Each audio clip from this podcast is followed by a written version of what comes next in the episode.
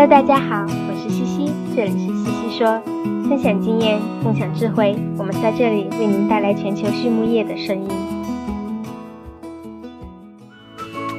拉曼动物营养隶属于百年家族企业拉曼集团，致力于研发、生产和销售高附加值的酵母菌和细菌微生态产品。基于科研创新、效果验证和应用经验，拉曼动物营养能针对不同客户诉求，提供最适合的菌株匹配和量体裁衣的应用方案，已逐渐成为畜牧业领域全球顶尖的酵母和细菌微生态产品的生产供应商。拉曼动物营养的使命是通过自身精湛的专业能力。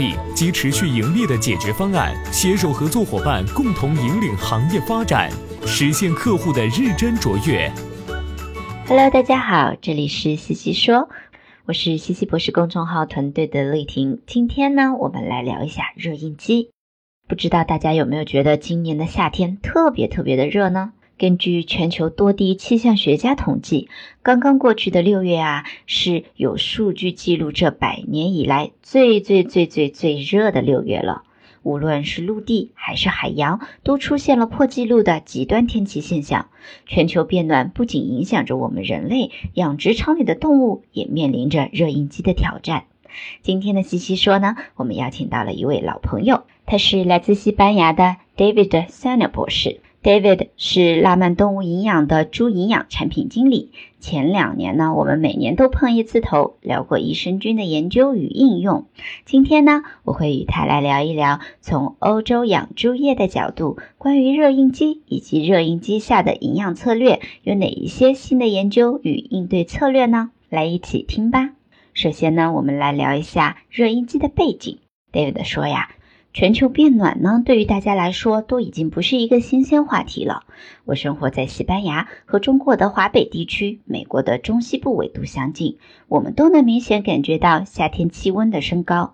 由于夏天的气温远高于其他季节，猪的行为和表现呢也会有相应的改变。比如说，育肥猪在炎热的夏天采食量会明显的下降，因此生长速度也会慢很多。例如母猪呢，在炎热的夏天。也会降低采食量，从而导致产奶量下降，影响小猪的发育。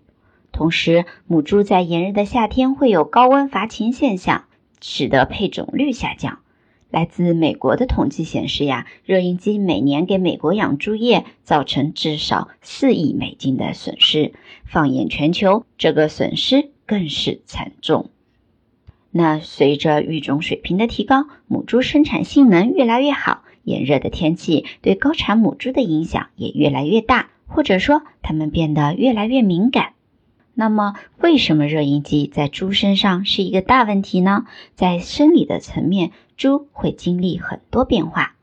首先，猪没有发达的汗腺，无法像我们人一样依靠皮肤排汗散热。遇到炎热的天气时，猪需要通过加快呼吸、大口喘气来散热。而这时候，由于大量的血液用于呼吸道而不是肠道，因此肠道活动降低。肠道呢，不仅仅是消化器官，也是很重要的免疫器官，是代谢非常旺盛的。但由于供血减少而导致的肠道活动降低，一方面使得肠道免疫功能受损，营养供给减少，肠道屏障受损，肠道炎症的发生等等。从而降低为动物提供的保护。那另一方面呢，由于炎症和免疫反应需要大量的营养，这也会导致本可以用于生长的营养减少了。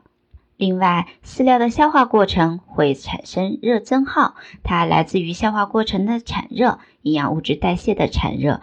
与代谢相关的器官肌肉活动的产热以及发酵产热，在夏天，当猪吃完饲料产生的热增耗太大，但是自身的排热能力不足时，它们就会选择少吃一点，降低采食量来减少热增耗。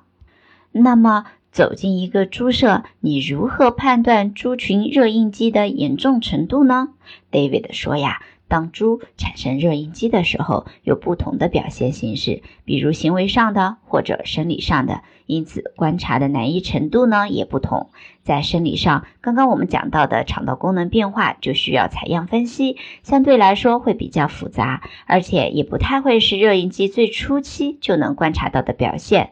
但近年来呢，已经有很多研究数据证实这个影响，所以平时在猪舍，我们也不需要每次都做肠道分析。而行为上的表现呢，比如频繁的躺卧、活动的频率降低、食欲不振等等。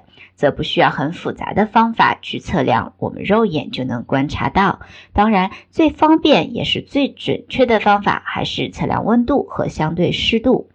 拉曼呢，在不同国家的母猪舍里使用传感器记录室内的温度和湿度。比较特别的是，我们把这些传感器啊放置在猪舍内大约母猪头部的高度，来还原母猪所体验到的室内环境。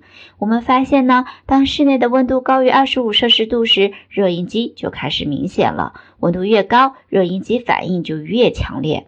在相同的温度下，湿度越大呢，热应激的可能性也就越越大。有了这套数据，我们就可以相对容易的判断养殖户的猪场是否存在热应激。美国爱荷华州立大学以前呢也发表过热应激指数。将温度和相对湿度联系起来，结论也很相似。其实人对于温度和湿度的感觉也是一样的，湿热是最难受的，因为排不了汗。那么如何应对热应激？我们有哪一些常用的措施呢？David 说道，有几个方面吧。一是育种，在欧洲呢，已经有很多育种公司开始致力于找到能够。更加忍受炎热天气的猪，这可能能带来最根本的改变，但是呢，还需要很多的时间。第二，则是猪舍的环境。我们建造猪舍的时候啊，应该注重因地制宜，按照当地的气候条件来调整猪舍的设计，关注猪舍密度、降温系统、通风系统等等。最简单的例子便是根据猪舍朝向种上一排遮阳树。那第三个措施呢，就是管理猪在炎热的夏天应对着热应激的时候，如果还有其他应激反应，那一定是会有负面影响的。比如大清早去注射疫苗，肯定会比下午最热的时候去注射疫苗要更好。选择在凉爽的时候喂料，而不是下午太阳最毒的时候。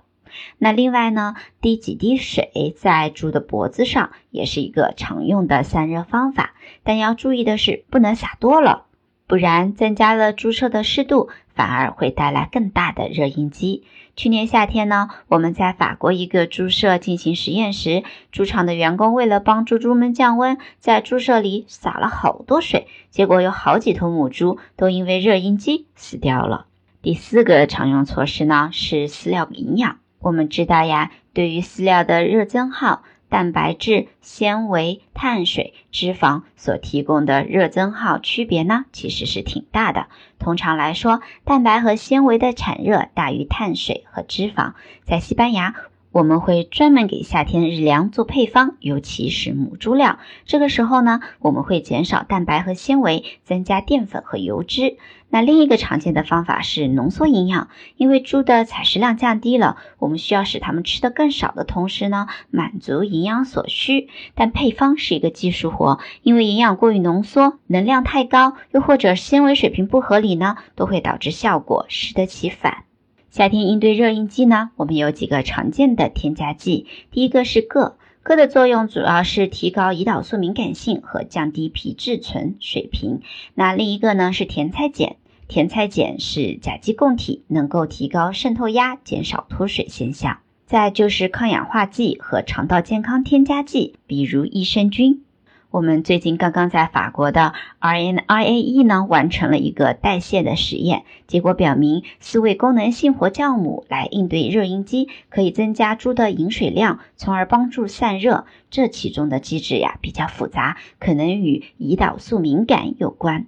我们也发现四位功能性活酵母可以使猪的采食之后呢降温更加迅速，所以更愿意进行下一次的进食，改善了食欲不振的问题，生长表现也就提高了。